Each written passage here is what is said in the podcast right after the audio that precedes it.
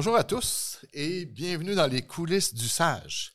Alors, euh, coulisses du sage qui consiste à des podcasts qui tient à mettre en valeur les, des candidats, candidates qui sont passés par certains programmes du sage, dont aujourd'hui on va parler de la mesure du soutien aux travailleurs autonomes.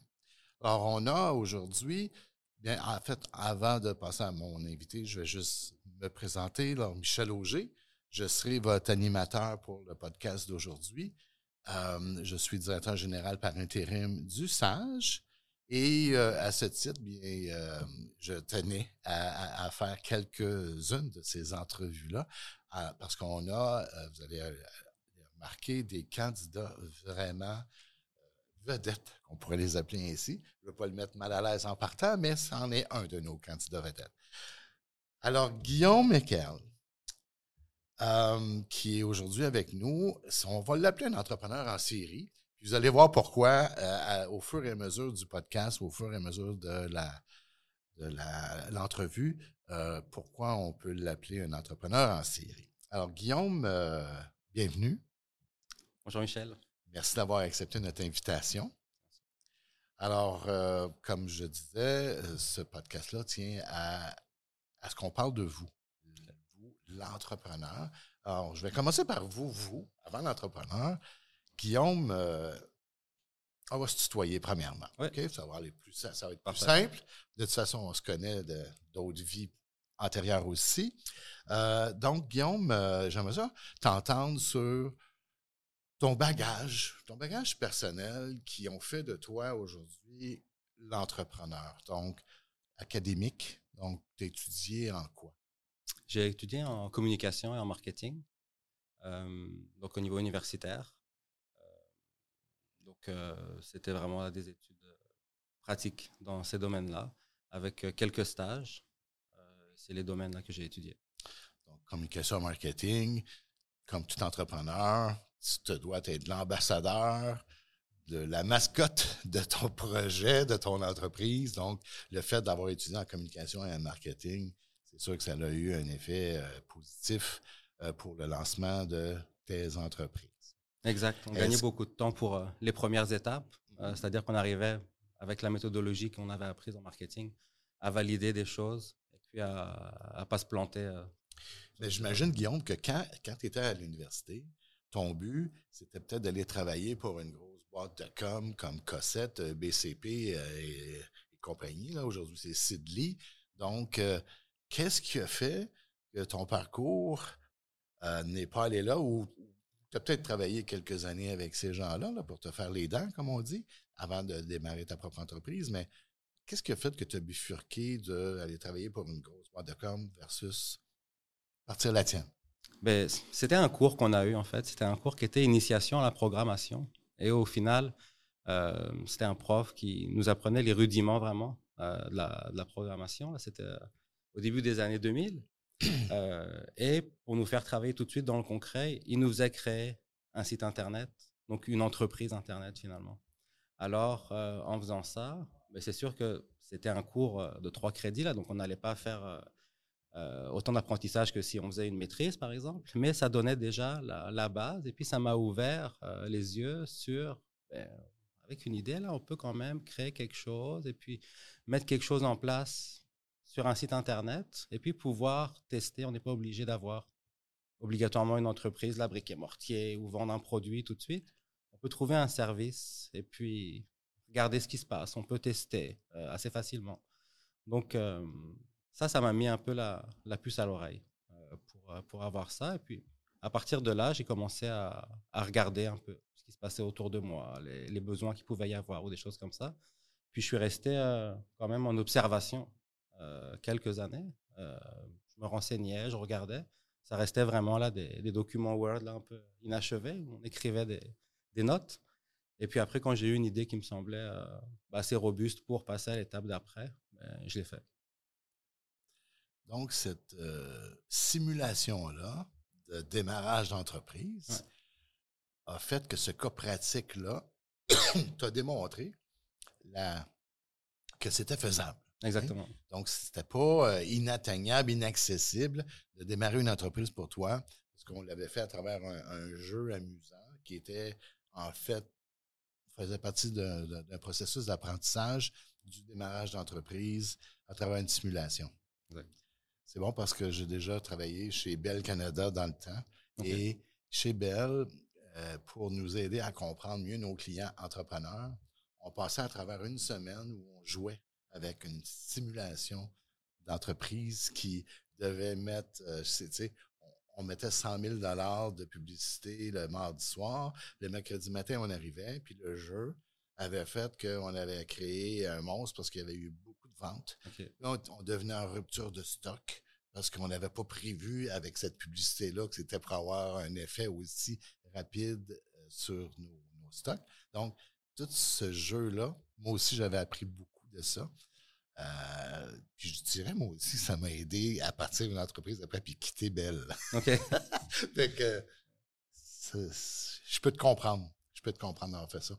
Mais aussi au niveau familial, au niveau ami, au niveau conjoint-conjointe, est-ce que il y avait chez vous des, de l'ADN entrepreneurial qui, qui, qui, aurait pu t'influencer? Euh, dans ma famille, c'était plus au niveau des générations passées. Euh, mes parents n'avaient pas tellement euh, d'intérêt finalement pour les choses entrepreneuriales. c'était plus du côté de mes grands-parents et arrière-grands-parents.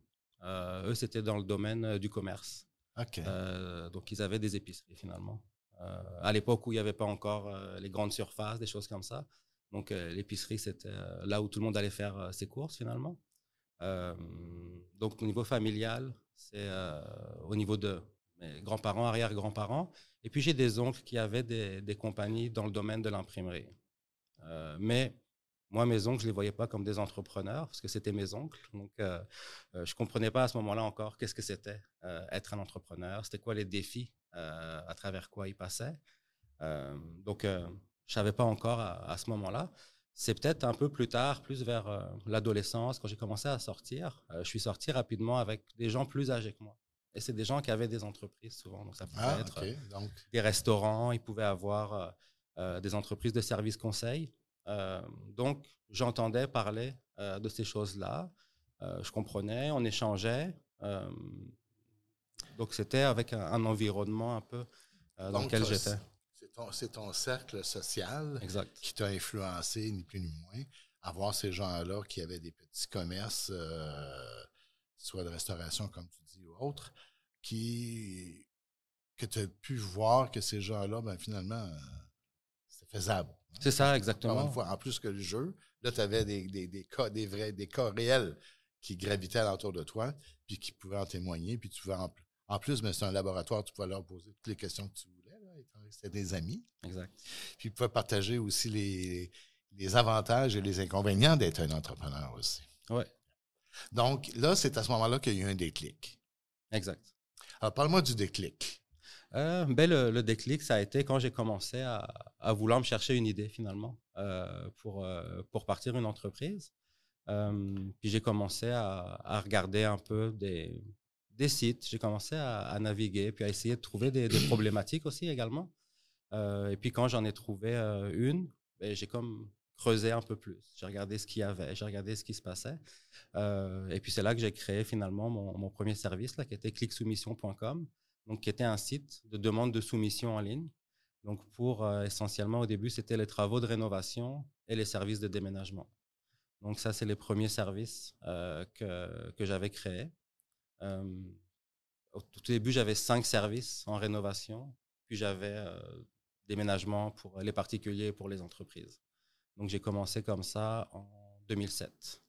C'était en 2007. Et c'est à ce moment-là que tu t'es inscrit au SAGE, au programme de la mesure du soutien travailleur autonome.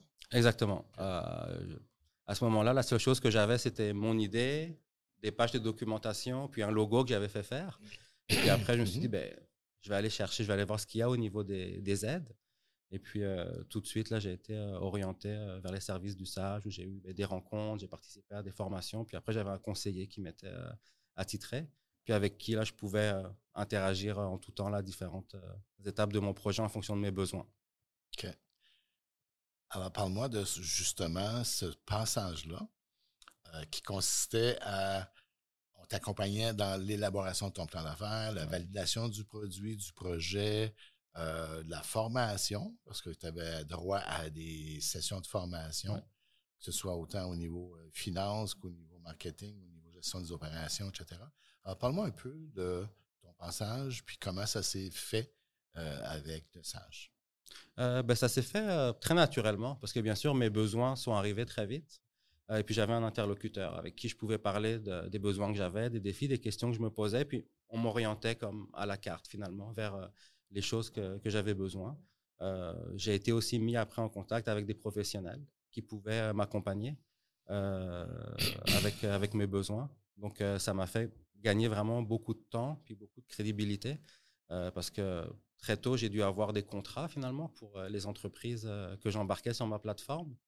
Et puis quand ils voyaient que c'était un contrat qui avait été effectivement préparé par un avocat, qui était quand même solide, qui était juste et équitable pour eux et puis pour euh, mon ça entreprise. Ça t'amenait une crédibilité. Ça m'a amené une crédibilité euh, comparativement à bah, quelqu'un qui va démarrer une plateforme comme ça, puis il n'y a pas vraiment de contrat, c'est rempli un formulaire et puis c'est correct. Donc euh, c'est ça. Donc j'avais j'avais quand même très rapidement quelque chose de, de, très solide finalement. Donc ça, ça m'a vraiment vraiment aidé.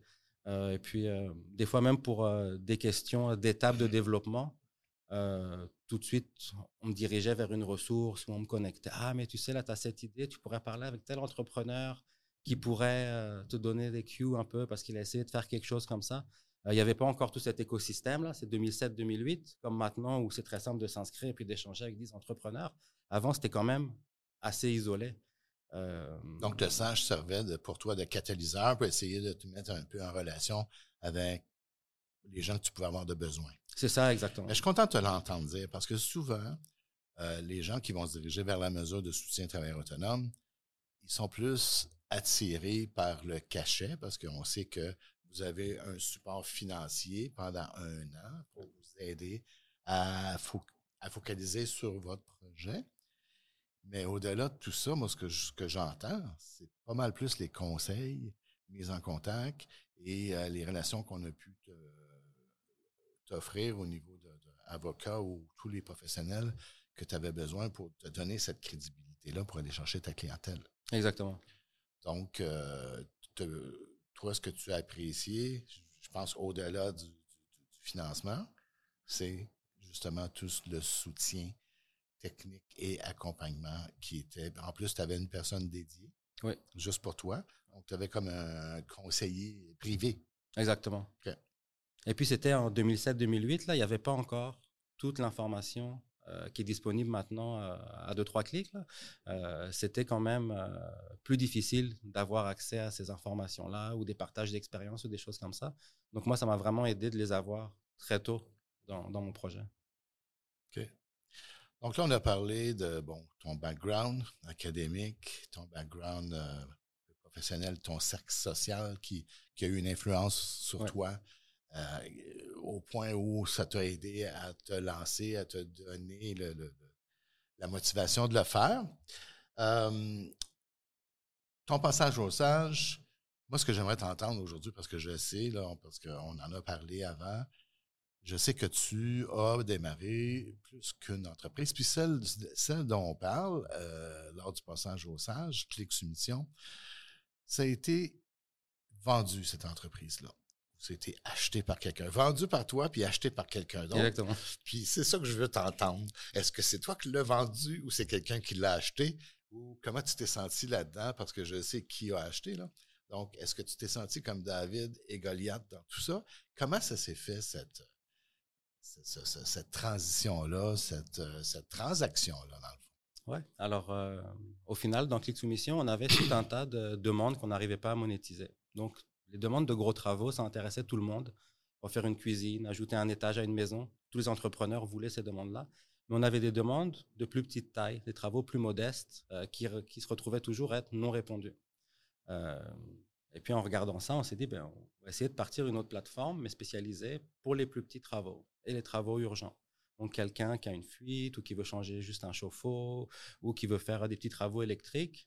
Euh, nous, on n'avait pas de réponse parce qu'on avait des entrepreneurs électriciens qui voulaient ben, refaire tout le filage d'une maison, par exemple, mais ils ne voulaient pas venir pour euh, changer deux interrupteurs. Donc, on a essayé de partir une autre plateforme qui s'appelait helpme.ca. on l'a lancée avec succès. On a intégré un incubateur et puis un accélérateur avec cette entreprise-là.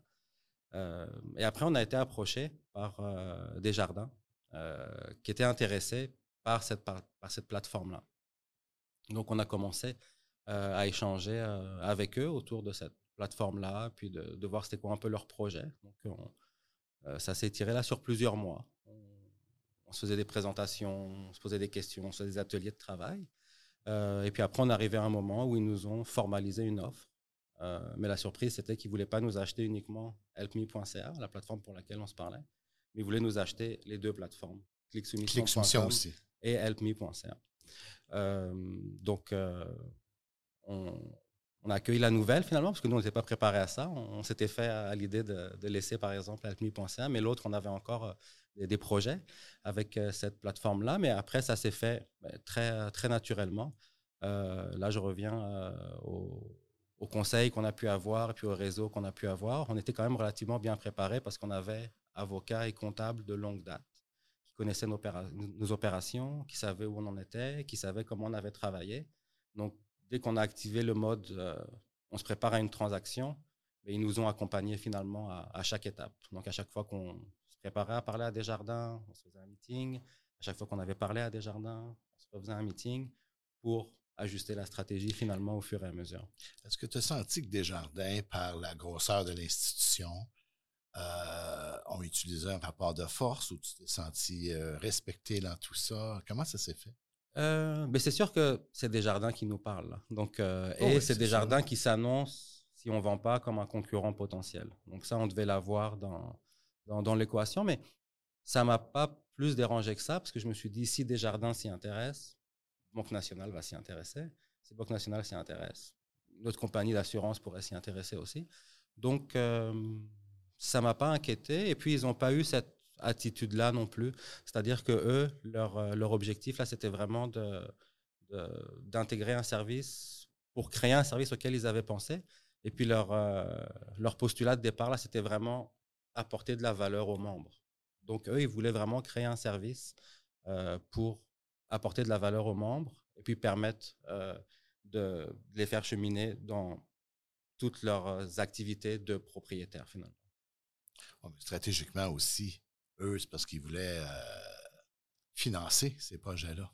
C'est ça, exactement. C'est sûr que, donc, il y avait, il y avait euh, pour eux, il y avait le beau jeu, là. Ils peuvent offrir le financement. Donc, euh, ils allaient chercher ce financement-là.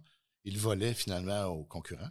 C'était pas la Banque nationale ou la CIBC ou la Banque de Montréal qui était pour avoir le financement des projets. Exact. C'était eux. Donc, il y avait cette forme d'exclusivité là. Quoique le client chez Click Soumission aujourd'hui peut encore utiliser sa banque royale pour se faire financer un projet chez Click Soumission? Euh, oui, ben là, Click Soumission et puis Helpme.ca, ça a été intégré dans une autre compagnie que Desjardins a créée finalement, euh, qui s'appelle Pro Assistance. Euh, et le client, ben, il peut, il peut choisir C'est exactement. Sauf que c'est beaucoup plus facile avec Desjardins.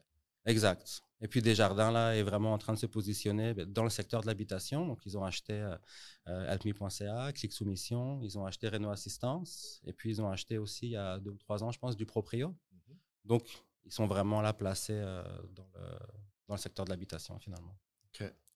Donc, euh, c'est faisable. Parce que dans le fond, on s'adresse, aujourd'hui, on s'adresse à des entrepreneurs qui vont possiblement passer chez nous, ou des entrepreneurs qui sont passés chez nous, qui ont démarré leur entreprise, d'autres qui vont démarrer bientôt.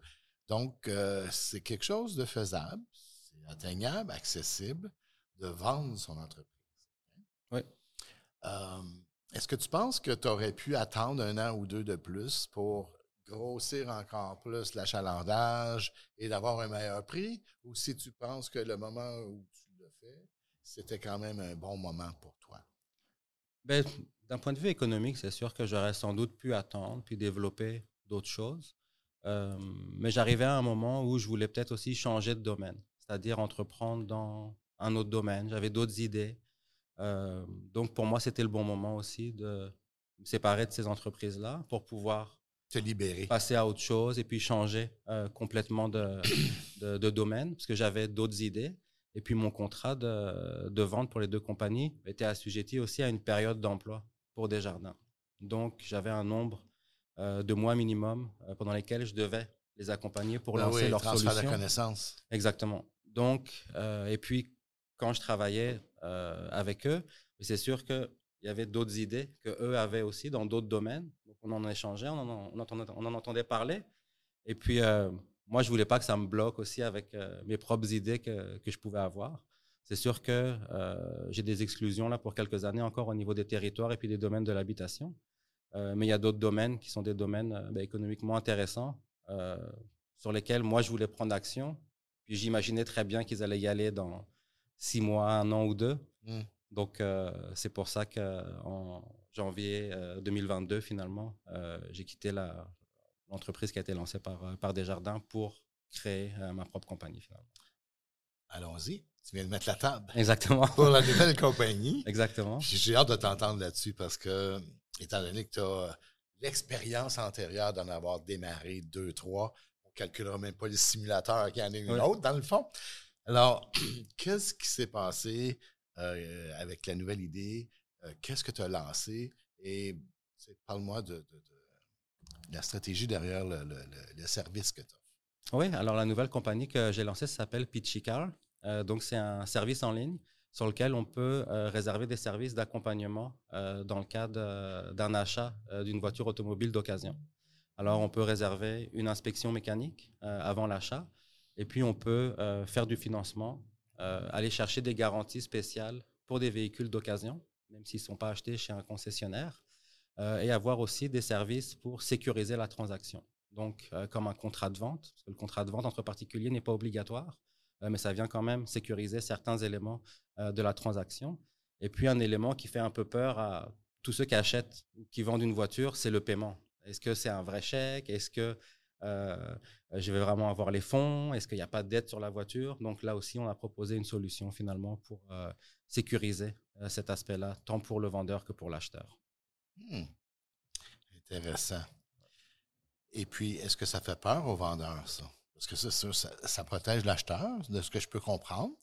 Ça protège l'acheteur, mais pour le vendeur, est-ce que lui, il a des bénéfices là-dedans? Euh, le vendeur, ben, oui, il a quand même des, bénéfices parce que si la voiture est inspectée, la personne ne pourra pas revenir contre lui pour euh, ah, des bris ou autre, pour vice caché parce qu'il y a un rapport d'inspection. Ben, vous avez acheté en connaissance de cause, exactement comme pour les maisons. Ceux qui ont acheté sans inspection, ben, ils ont beaucoup moins de recours que ceux qui ont acheté euh, avec, avec inspection donc, ça sécurise à ce niveau-là, puis ça le sécurise aussi pour son, son, paiement. donc, large, le produit de la que ça peut augmenter aussi son bassin d'acheteurs potentiels? Est-ce qu'il profite de, de, votre pouvoir? Tous les gens qui viennent vers vous pour acheter une auto usagée, est-ce que vous avez l'opportunité de les mettre directement en relation avec ceux qui sont vendeurs? Euh, non, on n'a pas, on n'a pas activé encore euh, cet aspect du service là, le matchmaking. Euh, mais on y pense pour pour plus tard. On veut d'abord bien servir les clients sur ces aspects-là. mais après, c'est définitivement quelque chose qu'on va amener. Là, c'est un peu plus difficile avec le contexte du marché de l'automobile, où il y a des listes d'attente pour avoir un véhicule neuf et puis une pénurie de véhicules d'occasion ou des véhicules d'occasion à prix fou. là, on sait exactement du, déjà, du, jamais vu. Hein? Non, non, c'est du jamais vu. Et puis, si quelqu'un vient voir un, vendeur et lui dit bah, Attends, je vais le faire inspecter, il va dire ben Non, regarde, laisse, je vais prendre le prochain parce qu'il y a quatre personnes qui, attendent un retour. Donc euh, là, ça commence à se replacer. Mais c'est un peu comme on a vécu dans les maisons. Exactement. Il y a des gens qui ne faisaient pas l'inspection du bâtiment, ils achetaient euh, les deux yeux fermés. Exactement. Parce qu'ils ne voulaient pas perdre le deal. C'est ça. Alors, c'est la même chose qu'on voit dans l'automobile. Exact. Mais, euh, puis je vois pas, en 2022, je pense pas que ça va ralentir. Je pense qu'on est pris avec ça jusqu'à la fin de l'année. Euh, oui, ben, j'ai commencé à parler avec des gens. Euh, au Québec, c'est sûr que c'est ça resterait, mais euh, j'ai parlé avec des gens qui sont dans l'assurance ou dans le monde des garanties, mm-hmm. et eux commencent à voir un changement à l'extérieur du, du, Québec, où ça recommence à reprendre de manière un peu plus saine, on va dire. Donc, il y a espoir. Exactement. Tant mieux. Exactement. Tant mieux parce que je, fais partie de ceux qui vont magasiner un auto en 2023. J'espère que les prix vont descendre un peu. Sans qu'ils descendent, au moins qu'il y en ait de la disponibilité. Parce que là, il n'y en a pas d'auto. Là. Oui, oui, exact. Et puis aussi, il y a un autre défi, là, même quand on achète une voiture neuve, ce qui commence à y avoir, c'est des gens qui ont acheté un véhicule, qui ont payé pour des options, mais quand on vous remet le véhicule, les options sont pas il n'y a pas ces options-là. Donc, euh, c'est un beau problème. Alors, donc, cette entreprise-là, tu l'as démarrée quand? Euh, j'ai commencé à travailler dessus vraiment de manière très légère là, à partir de l'été 2021. Euh, donc, documenter, commencer à préparer des choses. Et puis après, je l'ai officiellement lancé en janvier 2022. Lorsque tu as eu ta libération. Exactement. En guillemets, de Desjardins. Est-ce que tu l'as parti seul? Oui. Est-ce que toutes les entreprises que tu as démarrées, tu étais seul ou tu avais parfois un associé? Euh, j'avais euh, des associés qui sont rentrés en, cours de route pour euh, Click Soumission. Et après, l'autre compagnie, helpme.ca, là, je l'avais fondée avec un des associés que j'avais dans Click Soumission. Parfait. C'est un aspect que j'aimerais t'entendre, Guillaume, parce que la question nous est souvent posée. Oui. Euh, est-ce que je suis mieux de démarrer seul? Est-ce que je suis mieux de démarrer avec un associé ou deux? Euh, si je dois aller avec un associé, comment je fais pour trouver le bon associé? Comment on fait pour déterminer quelle sorte d'associé on veut?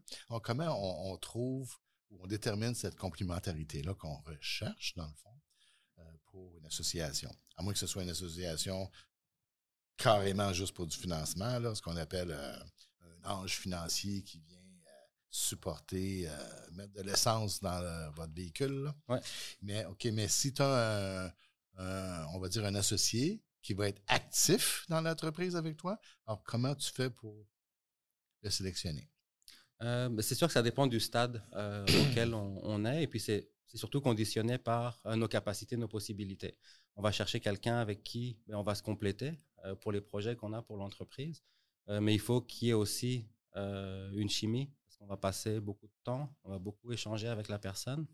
Euh, on va se chicaner aussi. Des fois, on va pas être d'accord. On va devoir la convaincre. On va devoir accepter de se laisser convaincre.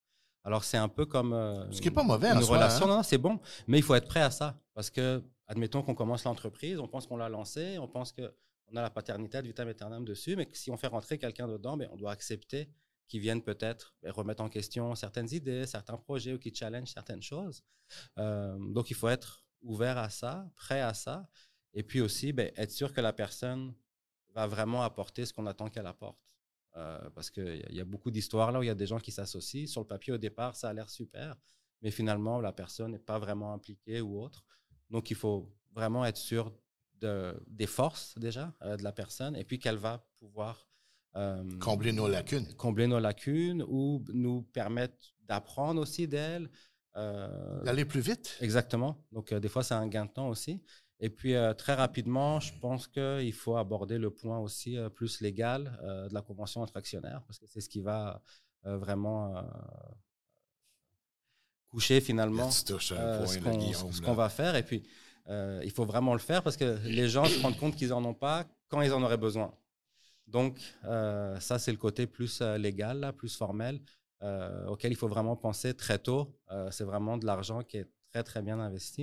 Et puis surtout, si après, vous se faire acheter ou autre, c'est des documents qu'il faut pouvoir présenter pour garder une certaine crédibilité. parce que sinon. Pas juste ça. Si tu as besoin de financement, tu t'adresses à un banquier ou à une institution prêteuse, tu vas aller chercher 100 000, 200 000, de fonds de roulement parce que là, ton idée, là, c'est prêt à aller à fond. Le prêteur, là, s'il voit que vous êtes deux associés, vous n'avez pas de convention entre vous, il voit ça comme un gros drapeau rouge, là, OK? Parce que c'est, il y a un risque si jamais il y a une, friction entre les deux qui peut amener à une séparation. Ben, manifestement, ça va fragiliser l'entreprise. Puis fragiliser l'entreprise pour le prêteur, ça veut dire que ça se peut qu'il y a, peut-être même un risque de fermeture ou de, faillite potentielle ou de dérapage qui va faire qu'eux, ils vont perdre leur argent. Donc, eux autres aussi, ils veulent, être sécurisés par euh, une convention entre actionnaires. Mais la convention entre actionnaires, là, souvent les gens banalisent ça. Bah, on a 26, 28 ans, ça va bien, on est des amis de longue date, on s'est connus au, secondaire, on a fait le cégep ensemble, on a fait... Euh, les 200 coups ensemble quand on était jeunes, puis bon, on se connaît. Mais arrive un accident, puis on ne le souhaite pas personne, tu en ski, puis là, ben, tu as un accident euh, dramatique, tu deviens paraplégique, tu ne peux plus opérer dans cette entreprise-là, ou pire que ça, tu meurs. Le décès d'un associé, s'il n'y a pas de convention entre actionnaires, ben, tes nouveaux associés, ça va être ses, héritiers légaux, sa femme puis son enfant. Est-ce que c'est ça que tu veux avoir comme nouveau partenaire? Fait que c'est ce qu'il faut penser lorsqu'on fait une association. Puis j'ai bien aimé ce que tu as dit, qu'il ne faut pas lésiner là-dessus. C'est un bon investissement d'avoir une convention entre actionnaires. Bon, ceci étant dit, là, l'autre question qu'on me pose souvent, oui, c'est beau, là, je vais avoir un actionnaire. Est-ce que je suis mieux d'aller 50-50 ou garder le pouvoir puis y aller à 51, 49 ou 60, 40, peu importe. De ton côté, comment l'actionnariat était, était fait avec tes associés? Euh, ben, nous, c'était, euh, on a fait une discussion là vraiment euh, ouverte avec les différentes possibilités. On a fait des scénarios, puis on a essayé de quantifier nos efforts, puis quantifier la valeur finalement de ce qu'on allait apporter. Donc, moi, mes associés, ils étaient dans le domaine de la programmation. Donc, on a quantifié combien ça coûte leur travail, combien ça coûte ce qu'ils peuvent apporter. Et puis, on a trouvé euh, assez rapidement quand même une formule euh, qui correspondait à, à, tous. Euh, et puis, on, on l'a gardé jusqu'à la fin. Là, Donc, personne ne se sentait lésé ou contraint là-dedans. Non, exactement. On l'a trouvé assez rapidement après quelques échanges. Mais on a vraiment fait un exercice comptable finalement, la mathématique un peu, de, de dire, ben voilà, ce que tu peux apporter, ça vaudrait tant du principe que tu l'apporteras sur telle fenêtre. Et puis, on est arrivé à un partage là qui nous De toute façon, l'actionnariat, euh, lorsqu'on est incorporé, euh, c'est différent des salaires aussi. Oui, exactement. Vous pouvez être 50-50, mais il y en a un qui a 20 000 de salaire de plus que l'autre parce qu'il est beaucoup impliqué. Exact. Il est beaucoup plus impliqué au niveau des opérations. Donc, ça aussi, ça peut avoir euh, à jouer. J'imagine que vous avez négocié ça aussi. Oui, aussi, là, c'était pris en compte. OK. Et euh, est-ce que tu as vécu, euh, bon, est-ce que, est-ce que c'était positif ou négatif au final d'avoir les associés? Ben, c'était très positif euh, parce qu'on se complétait, on se complétait vraiment bien. On a pu amener l'entreprise jusqu'à une étape intéressante pour les deux entreprises. mais on s'était mis quand même certaines règles. Et puis une règle que je partage souvent là, c'était qu'on avait, on avait trois occasions pour se convaincre d'un changement ou autre. Donc, on avait comme trois hein, coups. À la quatrième, on arrêtait d'en parler parce qu'on n'avait pas réussi à la convaincre. Donc, on, se préparait mieux, on travaillait plus nos, arguments, puis on se les présentait. Puis, des fois, là, ça ne passait pas dans un sens comme dans l'autre. On s'était mis cette règle-là pour ne euh, pas perdre trop de temps finalement. ah non, mais on devrait essayer ça, on devrait essayer ça. OK. Donc, ça, ça nous a bien aidé comme, euh, comme règle. Et la communication, j'imagine. Des, réunions, des réunions fréquentes. Oui. Exactement. J'avais la chance d'avoir des, personnes qui avaient des, profils TI, euh, mais qui étaient d'excellents communicateurs. Donc, tant pour donner la communication pour la recevoir. On se comprenait vraiment bien. Des fois, on peut tomber sur des personnes avec qui on a un peu plus de mal à, communiquer euh, ou à comprendre des enjeux plus euh, marketing, opérationnel ou vente. Mhm. là, j'ai eu beaucoup de chance. Là, mes associés, là, ça allait très, très bien par rapport, par rapport à ça. Puis là, aujourd'hui, dans l'entreprise que tu viens de démarrer, tu es seul. Oui, exactement tu as choisi d'être seul. Oui. Parce que manifestement, tu aurais pu aller chercher des programmeurs encore. Tu en connais, là, des gens de TI. Parce que ta, ta solution, ça passe encore par une plateforme. Oui. Donc, tu as sous-traité la, la technologie d'information ou. Euh? Oui, exactement. Ben, C'est-à-dire que j'ai la chance maintenant d'avoir un peu plus de moyens que pour les autres plateformes. Donc, pour aller chercher de l'expertise, euh, je peux la payer finalement. Donc, je suis allé chercher vraiment des, des, sous-traitants euh, qui ont réalisé ce que j'avais besoin de, réaliser. Euh, et après, tout le reste, là, je le fais à, l'interne. Une autre question qu'on me pose souvent, quand je veux aller chercher un sous-traitant comme ça, et puis que là, je suis obligé de vraiment m'ouvrir parce que plus je vais lui donner d'informations, plus il va être capable de me sortir de la plateforme idéale pour mon idée quels sont les risques qui, que je me fasse voler mon idée? Comment je fais pour me protéger face à ça? Oui, ben c'est sûr qu'il y a des contrats types qu'on peut, qu'on peut avoir. Si c'est une agence ou un partenaire sérieux, il aura déjà un modèle de contrat. On peut avoir ses propres modèles de contrat. mais c'est sûr que l'idée qu'on a, on n'est pas le premier à l'avoir eu. Quelqu'un l'a déjà eu. Quelqu'un est déjà en train de l'avoir et travailler dessus aussi. comme on dit, là, c'est souvent l'exécution qui va faire la, la, différence. Euh, alors, c'est sûr que oui, on, va se protéger là par rapport à de la propriété, propriété intellectuelle, euh, des choses comme ça. Mais je pense pas qu'il faille euh, se censurer ou pas trop en dire sur son projet quand on fait affaire avec quelqu'un. C'est sûr qu'il il faut savoir là quoi dire, quoi pas dire. mais si on n'en dit pas assez, on n'aura pas le bon livrable non plus. Donc, c'est un équilibre à, à, trouver. Et puis, quand même, aller avec des partenaires de confiance, donc ils peuvent vous avoir été référés par quelqu'un qui a déjà fait affaire avec eux, euh, ou des fois les gens n'ont ben, pas nécessairement euh, le budget, là, mais avec des grosses compagnies, on est quand même plus sûr qu'il n'y ait pas ce genre de, de, choses parce que la confidentialité est beaucoup plus, euh, beaucoup plus présente. donc ça serait, encore une fois, là, c'est d'en avoir parlé avec son avocat, avoir un modèle de contrat à soi si l'entreprise n'en a pas un. Si l'entreprise en a un, envoyez-le à votre avocat. Il va, il va le lire là une petite heure, une heure et demie. Puis au moins, il vous, vous indiquera qu'est-ce qu'il faut changer, qu'est-ce qui est correct, des choses comme ça.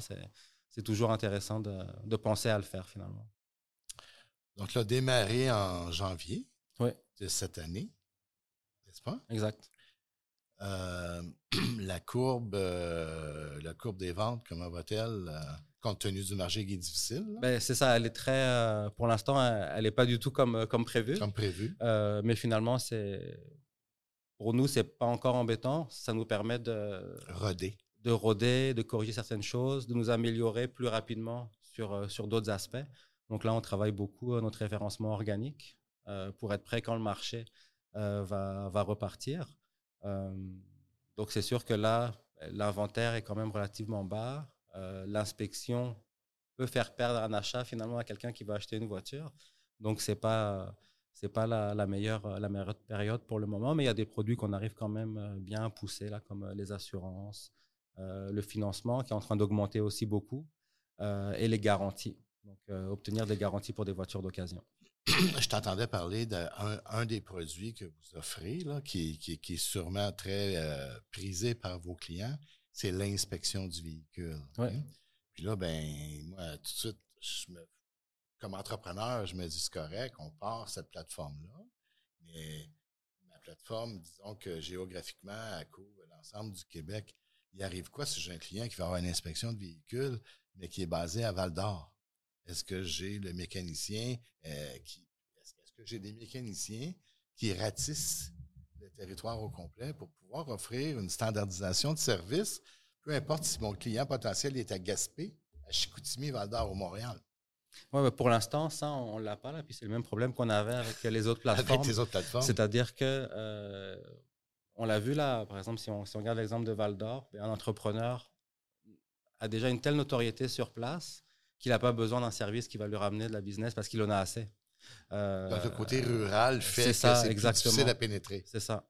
Euh, parce qu'il n'a pas besoin de publicité, tout le monde le connaît déjà, et puis il travaille sur ce rayon-là. Euh, c'est sûr que là, le service, on le lance d'abord sur les gros centres urbains.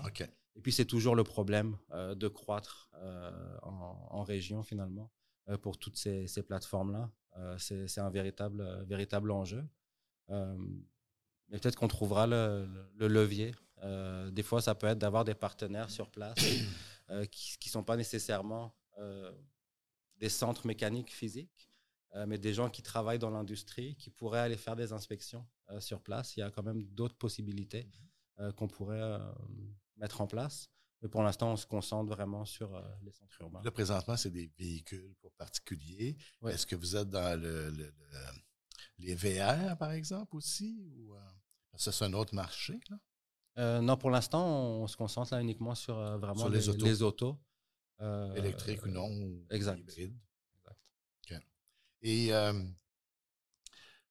on va revenir encore au tout début là, de ton démarrage. Tu passes par le sage, influencé par des amis, tout ça. influencé positivement d'ailleurs. Qu'est-ce que tu aurais comme conseil à donner ou comment tu pourrais, toi, pouvoir influencer positivement des gens à se lancer en affaires? euh, ben, On entend souvent l'expression faire le grand saut, des choses comme ça, se lancer. C'est quand même des mots qui sont relativement forts, mais finalement, c'est pas si difficile que ça. Si la personne se prépare bien, si la personne euh, met pas la charrue avant les bœufs, comme on dit, euh, ça peut être très facile euh, de, le faire. Euh, il faut juste tester pour être sûr que ça correspond vraiment à un besoin. Euh, ne pas hésiter à se créer un produit minimum viable, comme on dit. Comment on fait pour tester? Mais c'est très simple. Il y a 20 ans, c'était difficile là, de tester un produit, mais maintenant, en quelques heures, on peut tester quelque chose. C'est très simple. En ligne, euh, on se prend un, un abonnement euh, sur un service comme Unbounce, on se crée une fausse page, on met de la pub sur Facebook, sur Google AdWords, on teste et puis on voit si ça correspond à un besoin ou pas. Ça peut se faire à l'intérieur de deux semaines. Euh, maintenant, c'est très facile d'avoir un site web euh, qui va projeter une image corporative très forte pour très peu.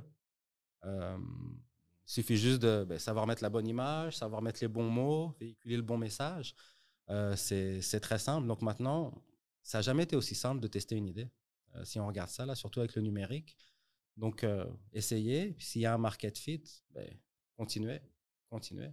Euh, moi, Click Soumission, avant que ça soit une grosse plateforme technologique, euh, c'était à la mitaine. C'était un formulaire, je recevais ça, je rentrais ça dans un Excel, j'envoyais à la main aux 4-5 entreprises. Un me disait oui, je la prends, il me la prend, je lui vendais 5 dollars, je facturais à la fin du mois. Ce n'était pas tout de suite quelque chose d'automatisé et puis vraiment de très robuste. Là. Donc, euh, et puis, je parle avec beaucoup de gens qui sont dans des très grandes entreprises au Québec euh, vous seriez étonné euh, de voir quel module de quelle entreprise fonctionne à la main. Euh, avec un, fichier Excel où c'est relié à Google Drive. mais c'est des grosses entreprises, là. On parle d'entreprises cotées en bourse. Encore aujourd'hui. Encore aujourd'hui. Donc, faut pas attendre d'avoir la Ferrari pour aller rouler en ville. Mm-hmm. On va prendre sa carte opus et puis faire un trajet et puis tester des choses. Et puis, s'il y a un, market fit, ça va marcher tout de suite et puis ça va être la clé pour la prochaine étape. Donc, pour toi, ce que j'entends, c'est oui, tu as l'idée, mais validation très important. Donc, validation assure un pourcentage de réussite plus grand. À l'inverse, quel, euh, quel conseil tu pourrais donner ou quel piège à éviter lorsqu'on veut démarrer une entreprise? L'expérience euh, que tu as aujourd'hui. Mais de ne pas vouloir la grossir trop vite. Respecter les premières étapes naturelles euh, de croissance et puis la bonne euh, compréhension finalement des, besoins de ses clients.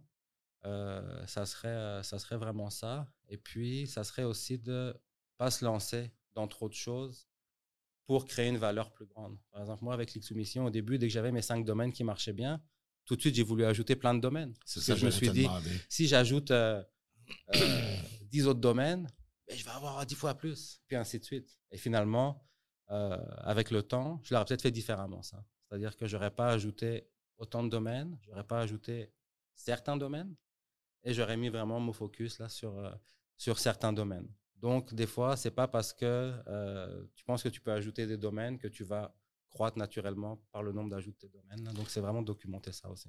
Donc, un des conseils, c'est de ne pas essayer d'aller trop vite. Bien digérer chaque, chaque étape de croissance. Exact. Euh, donc, tu as connu, disons, essayer toutes sortes de domaines, puis mettre la charrue devant un bœuf, comme tu avais dit précédemment. As-tu aussi eu comme problème un problème de croissance où tu as été victime de ton succès, puis tu avais de la difficulté à gérer la demande? dans une, des, entreprises? Euh, ça, on, l'a eu euh, quand des entrepreneurs, on l'avait cycliquement finalement, euh, au printemps et à l'été, quand les entrepreneurs sont très occupés, très occupés par leurs propres demandes, ben, ils délaissaient nos, demandes. Donc ça, c'était... faisait mal à la réputation de, ton, de ton, ta plateforme. Oui, ben c'est ça. Donc, mais très vite, on a, on a pu dire aux personnes que les entrepreneurs de notre réseau ben, étaient déjà occupés avec des projets, et puis que s'ils pouvaient, s'ils avaient euh, une autre fenêtre de réalisation. S'ils nous disaient non, ben, on essayait de les diriger vers, vers d'autres sources pour trouver des entrepreneurs. Euh, donc ça, c'est arrivé. Puis une autre fois aussi, ça a été euh, plus brutal. Et puis, on a eu un déclassement Google. Donc là, c'était l'inverse. C'était nos entrepreneurs qui ne recevaient plus de projets. Donc, Bad reviews. Euh, exactement. C'était euh, c'était plus dans, les, dans, les, dans, dans, le moteur de recherche qu'on avait été déclassé. Donc, ça nous a pris quelques mois pour reprendre nos positions, pour, pour remonter. Donc là, c'était avec, avec les entreprises. Et puis une autre fois aussi, toujours dans Click Soumission, on a eu un problème d'envoi des, messages. Donc, nos, alertes ne rentraient plus dans le courriel de nos entrepreneurs. Donc là, on a dû faire des démarches euh, auprès de Microsoft aux USA, avec des recommandés, avec des choses comme ça, pour se faire remettre dans la bonne, euh, dans le bon dossier là finalement qu'on était legit, qui voulait euh, nous recevoir nos courriels, qui les attendaient, qu'ils en avaient besoin pour le développement de leur entreprise. Mais là encore, ça a pris, ça a pris un petit moment. Hein. Fait les problèmes de croissance que je peux comprendre, c'était des problèmes de ne pas être capable de suffire à la demande lors de pics saisonniers. Exact. Et des, des, des, problèmes techniques hors de votre contrôle souvent qui venaient affecter euh, votre, votre, croissance ou votre décroissance. ça, peut amener à une décroissance. Euh, donc, vous n'avez jamais eu, par contre, des, des, problèmes financiers pour supporter une croissance? Non, on avait, on avait de la chance là, à ce niveau-là. On avait toujours quand même des ventes régulières qui nous permettaient de financer votre euh, croissance. D'aller financer notre croissance. Et puis, euh, c'est sûr qu'au début, c'était beaucoup les coûts de programmation euh, qui, étaient des, grosses dépenses. Et après, c'était les coûts marketing d'acquisition de clients. On avait la chance d'avoir un très bon positionnement organique. donc, ça nous permettait d'avoir quand même beaucoup de demandes sans dépenser beaucoup d'argent parce que c'était devenu vraiment très très cher là. En 2007, euh, je me souviens avoir payé 22 sous un clic. Euh, et puis là, pour euh, le même domaine, maintenant, là, je paierais 30 dollars pour un clic. C'est pas une demande, c'est juste une visite sur mon site. Ah, Donc, on, avait vraiment de la chance d'avoir un bon ah positionnement organique. Tu as parlé au début aussi de en 2007 quand tu as démarré ton entreprise l'écosystème n'était pas aussi à point ou n'était pas l'offre pour les entrepreneurs en démarrage n'était pas aussi grande qu'on la connaît aujourd'hui. Donc, on a un écosystème qui favorise beaucoup le démarrage d'entreprise. On parle d'incubateurs. Euh, d'ailleurs, on s'est connu dans un incubateur. Euh, accélérateur. On a tous les pôles universitaires à Montréal qui sont là justement pour stimuler l'entrepreneuriat aussi. Euh, sans, sans compter les, les, autres institutions qui sont là qui, pour accompagner, autant financièrement que technique, nos entrepreneurs. Donc, oui, je le sais qu'elle est beaucoup plus grande, mais en même temps, comment on fait pour se démêler tout ça quand on veut démarrer une entreprise? Il y en a tellement maintenant que là, c'est un phénomène inverse. Je m'adresse à qui? Oui, ben, c'est une question qu'un ami entrepreneur m'avait posée, parce que lui, il se préparait à lancer un projet. Euh, et il me disait, mais je vais où Donc moi, je lui ai expliqué où j'avais été, euh, ce qui s'était passé. Et puis, je lui avais dit, il faut que tu saches, avant de rentrer quelque part, c'est quoi tes objectifs à toi? Regarde pas ce qu'eux vont te proposer, mm. mais regarde, toi, qu'est-ce que tu attends. Et essaye de trouver un, match avec ça. Et puis, bien souvent, ça sera peut-être une combinaison euh, d'organismes ou de programmes qui vont te convenir. Donc, tu vas devoir butiner aller prendre ça ici, t'inscrire après ici, parce que tous les incubateurs ou toutes les structures ne vont pas t'apporter la même chose au même degré. Donc, tu dois essayer de trouver finalement euh, de quoi tu as besoin pour t'amener où tu veux arriver. Donc, c'est essayer de regarder. Là, les programmes maintenant sont vraiment bien documentés. Euh, on peut facilement retrouver euh, sur LinkedIn ou sur d'autres plateformes des gens qui l'ont, qui sont déjà passés par tel ou tel programme. Ça se fait, de contacter quelqu'un, puis lui demander cinq minutes pour échanger, avoir son feedback et tout. Et puis, ça permet vraiment de savoir à quoi, à quoi s'attendre. OK. Ben, dans ton cas, ben, toi, chez nous, avec la mesure STA, parce que tu parles de combinaison, il n'y a rien qui, qui empêche quelqu'un de passer par la mesure du soutien au travail autonome, d'être accompagné et en même temps, pouvoir être dans d'autres organismes qui font partie de l'écosystème pour l'aider à se propulser plus rapidement ou réseauter, aller chercher aussi. Parce qu'un entrepreneur, une des premières choses, puis c'est le fun que on a, on a commencé par parler de communication et marketing, qui était ce que tu avais étudié à l'université, mais ça fait partie du réseautage. Donc, je pense que le réseautage est un, un must, si on peut prendre le terme anglais, pour tout entrepreneur. Savoir bien s'entourer, c'est important parce qu'il arrive un problème, ben, tu connais l'avocat, tu, le comptable, tu connais un tel, tu connais un tel, tes boîtes de com ou les gens qui peuvent t'aider avec euh, ta plateforme euh, informatique, comme là, c'était plus facile pour toi. Plus facile pour toi. Donc, ça, c'est au niveau du réseautage. J'aimerais ça t'entendre là-dessus. Est-ce que tu en fais? Et si tu en fais, est-ce que tu en privilégies certains réseautages versus d'autres? Parce que tu ne veux pas non plus que ça devienne euh, un bouffe-temps, là, ce réseautage-là. Mais euh, toi, qu'est-ce que tu fais? Euh, ben, c'est sûr que dans le dans l'incubateur, j'ai rencontré beaucoup de d'autres entrepreneurs, beaucoup d'autres entrepreneurs. et puis même des entrepreneurs, ben, des cohortes passées qu'on rencontrait là-bas. j'en ai fait beaucoup pendant un temps, mais là, depuis quelques années, j'en fais beaucoup moins. Euh, parce que mon réseau euh, est déjà là. Euh, et puis j'en sens, j'en ressens moins le, besoin aussi d'aller chercher ben, d'autres contacts ou de, créer des nouveaux, des nouveaux liens. Souvent, ça va être des gens qui vont me contacter aussi. Donc, je suis quand même contacté par LinkedIn, mmh par des gens. Donc, c'est un peu du réseautage inversé. Là, c'est des gens qui viennent à moi. Et puis, des fois, c'est juste pour échanger sur un projet qu'ils ont ou ils veulent lancer quelque chose euh, ben, qui se rapproche un peu de, ce qui est déjà fait. Euh, donc, on échange. C'est sûr qu'il y a des choses euh, sur lesquelles là, je ne peux, pas, je peux pas échanger. Je ne peux pas conseiller encore là, au niveau contractuel sur le domaine de l'habitation. mais sur le domaine de l'entrepreneuriat, de l'entrepreneuriat, j'échange comme ça aussi. Donc j'en fais, j'en fais beaucoup moins, mais j'ai gardé des liens et des relations avec ceux que j'ai rencontrés par, par le passé. Et le réseautage se fait plus par le biais de ces gens-là maintenant. Donc, admettons que si je cherche quelqu'un euh, pour faire euh, telle tâche ou pour m'aider ou me conseiller dans telle chose, ben, je, sais à qui je vais le demander. Et puis, je sais qu'ils vont pouvoir me conseiller me référer à une ou deux personnes.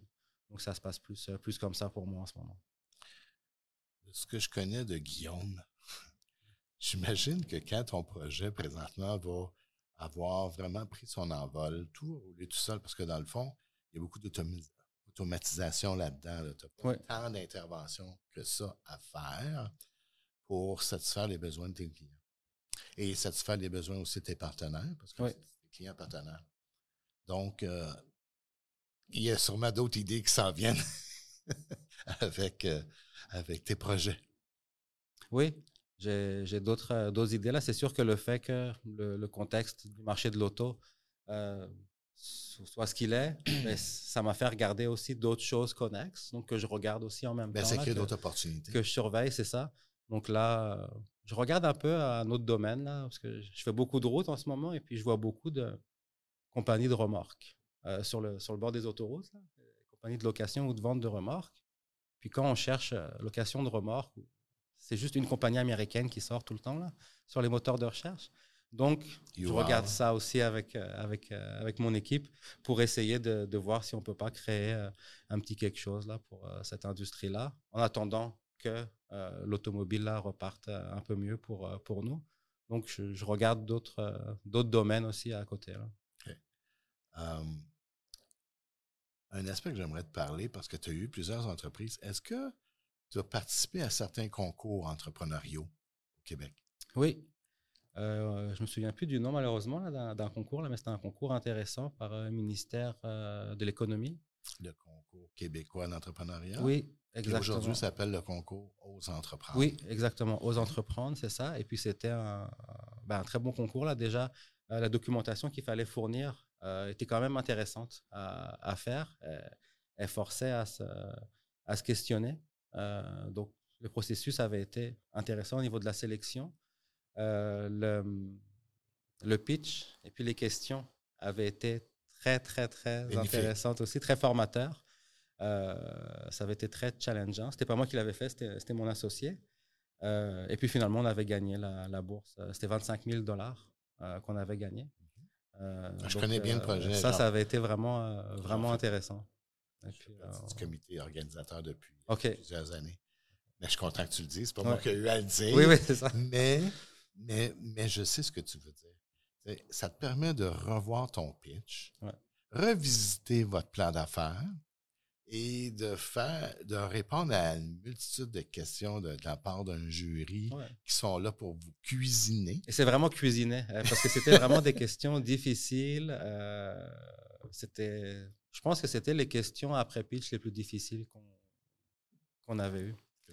Euh, et puis c'était des questions vraiment, euh, vraiment fortes. C'est-à-dire que, OK, là, tu nous as fait un pitch, on comprend, tu as déjà des ventes, on comprend, mais pourquoi tu fais ça comme ça? Pourquoi tu n'as pas fait ça? Pourquoi tu n'as pas encore fait ça? Euh, c'était, puis là, mon, mon associé, Dominique, il, avait quand même bien répondu, il avait, il avait bien relevé, mais il avait quand même encaissé, encaissé les coups. Et puis ça s'était quand même très bien passé, je pense, parce qu'on avait, eu, on avait la chance d'avoir la bourse. Au-delà de la bourse, là, je pense que l'expérience comme telle là, fait d'à peu près tous les participants là, de ce concours-là des gagnants. Ah, exactement. Juste euh, passer à travers la, fameuse cuisine. Parce que même dans cette cuisine-là, ben, indirectement, c'est des questions. On veut pas. Ils ne voulaient pas nous piéger. Ils voulaient nous faire prendre conscience de certaines choses. Et euh, c'est des choses que j'ai en tête dans, dans mes projets. Donc, euh, c'était vraiment, vraiment euh, intéressant. Là, c'était pas pour empêcher l'entrepreneur d'avoir de la bourse, c'était pas pour l'éliminer à la dernière étape, c'était pour continuer à le faire cheminer, puis le, faire appuyer sur l'accélérateur et puis aller vers, euh, vers une autre avenue. C'était intéressant. Ou, l'aider à découvrir ses angles morts. Non, exactement. Qu'il n'a pas vu. Exact. D'ailleurs, je vais te ramener dans le passé. Quand tu as fait ton pitch, qu'on appelle pour la mesure STA, tu passes devant un comité, puis c'est ce comité-là qui va décider si oui ou non tu te qualifies pour l'année que tu seras pris en charge. C'est la même chose. Parce qu'on on, va cuisiner aussi. On va, on va essayer de voir est-ce que tu as pensé à tous tes angles morts? Est-ce que ton marché cible, tu l'as validé un peu, même si on va t'aider à le valider davantage lorsque tu vas embarquer, mais c'était quand même assez. Euh, en tout cas, je ne sais pas si toi, le pitch avait été euh, euh, une épreuve un peu difficile à passer, là. Mais ça va pas été une épreuve difficile parce que je m'y étais préparé. Et puis, comme j'ai étudié en communication, c'était quand même un peu plus simple peut-être que pour des personnes qui n'avaient pas ce, bagage-là. Mais c'est sûr qu'on comprenait qu'ils voulaient vérifier qu'on savait ce qui nous attendait après le pitch. Donc, il fallait montrer que euh, ben, on avait bien fait notre devoir, qu'on savait ce qui nous attendait, c'était quoi nos prochaines étapes. Il fallait que ça soit cohérent quand même. Mm-hmm. Euh, c'est-à-dire que c'était pas juste des lunettes roses, là. Il, y avait, euh, il fallait savoir quels allaient être les prochains défis. Euh, et puis montrer qu'on ben, savait où on s'en allait finalement. mais c'est sûr qu'après, ben, j'ai dû dire des énormités là, dans, dans, dans, ce speech-là, mais après, on avait les moyens et puis le soutien pour les corriger et puis se faire réorienter rapidement aussi. Là. Écoute, Guillaume, je suis tellement content que tu fasses partie des ambassadeurs de la, mesure soutien à travers autonome. Euh, on est fiers de, candidats comme toi qui ont passé chez nous. Et euh, je te remercie encore de ton passage. Euh, je te souhaite tout le succès que tu mérites pour ton nouveau projet. Et je vais te laisser le mot de la fin, Guillaume, pour les futurs entrepreneurs. Alors, vas-y avec ton, pitch d'inspiration. Oui, bah déjà, euh, je voulais euh, vous remercier pour euh, l'invitation aussi. c'est vraiment bien. On a pu balayer quand même beaucoup de sujets. Je pense qu'ils sont tous très intéressants puis très nécessaires pour les entrepreneurs actuels puis les futurs entrepreneurs à avoir à, l'esprit. Et puis, le seul conseil que j'aurais là aux personnes, c'est de se lancer. Euh, c'est chaque année qui passe, c'est de plus en plus le meilleur moment de se lancer parce qu'il y a plus de structures, il y a plus de soutien, on a accès à beaucoup plus d'informations. Euh, il y a 20 ans, on ne pouvait pas se former à la programmation tout seul. Maintenant, il y a des cours 100, avec 80 euh, ou 100 heures. 100 heures, on peut se former, puis savoir un langage, programmer, créer son produit. Donc, tout est possible. Et puis, chaque année, de plus en plus de choses deviennent encore possibles. Donc, moi, le seul conseil que j'ai là, c'est prenez les ressources qui sont disponibles, renseignez-vous, formez-vous, euh, parlez de votre projet. Euh, les gens, souvent, ont peur de parler de leur projet parce qu'on va leur voler leurs idées, mais quelqu'un a déjà ton idée. Quelqu'un l'a déjà. Ce n'est pas ici, c'est à l'extérieur de la province, c'est dans un autre pays. Il travaille déjà dessus. Il y a une compagnie qui travaille déjà dessus sur ton idée. Donc, parle-en. Au pire, tu vas gagner du temps. Euh, tu vas avoir des petits cues qui vont te permettre de faire un pas de géant d'ici deux mois, mais tu ne le sais pas. Il faut mhm. que tu en parles. Donc, c'est un, peu, c'est un peu autour de ça, là, mes conseils. C'est très général. Mais moi, en tout cas, je les ai appliqués et ça m'a porté chance. Donc, et puis, je vais les réappliquer pour ce projet-là et puis les autres projets que, que je vais avoir aussi. Mais c'est sûr qu'on a une recette qui est, qui est relativement bonne. On essaie tout le temps de la, la recréer, puis on va y ajouter quelques petites euh, épices, euh, épices du jour pour que la, la, rende tout le temps meilleure dans un processus d'amélioration continue. Alors, euh, encore une fois, merci, cher Guillaume, puis je souhaite bonne chance, puis J'irai voir sur votre plateforme lorsque j'aurai besoin de mon véhicule. Oui. si je peux avoir ces bénéfices-là. Ben, euh, moi, je trouve ça intéressant, ce, que, ce, que, vous avez à offrir. Donc, euh, ça toute la chance du monde. Parfait. Merci beaucoup. Ça me fait plaisir.